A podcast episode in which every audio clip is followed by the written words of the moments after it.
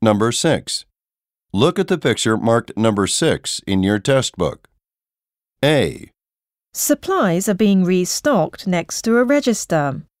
B, A pallet loaded with bottles has been elevated.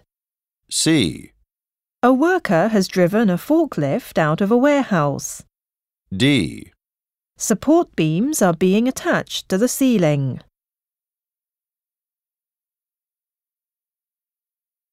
Go on to the next page.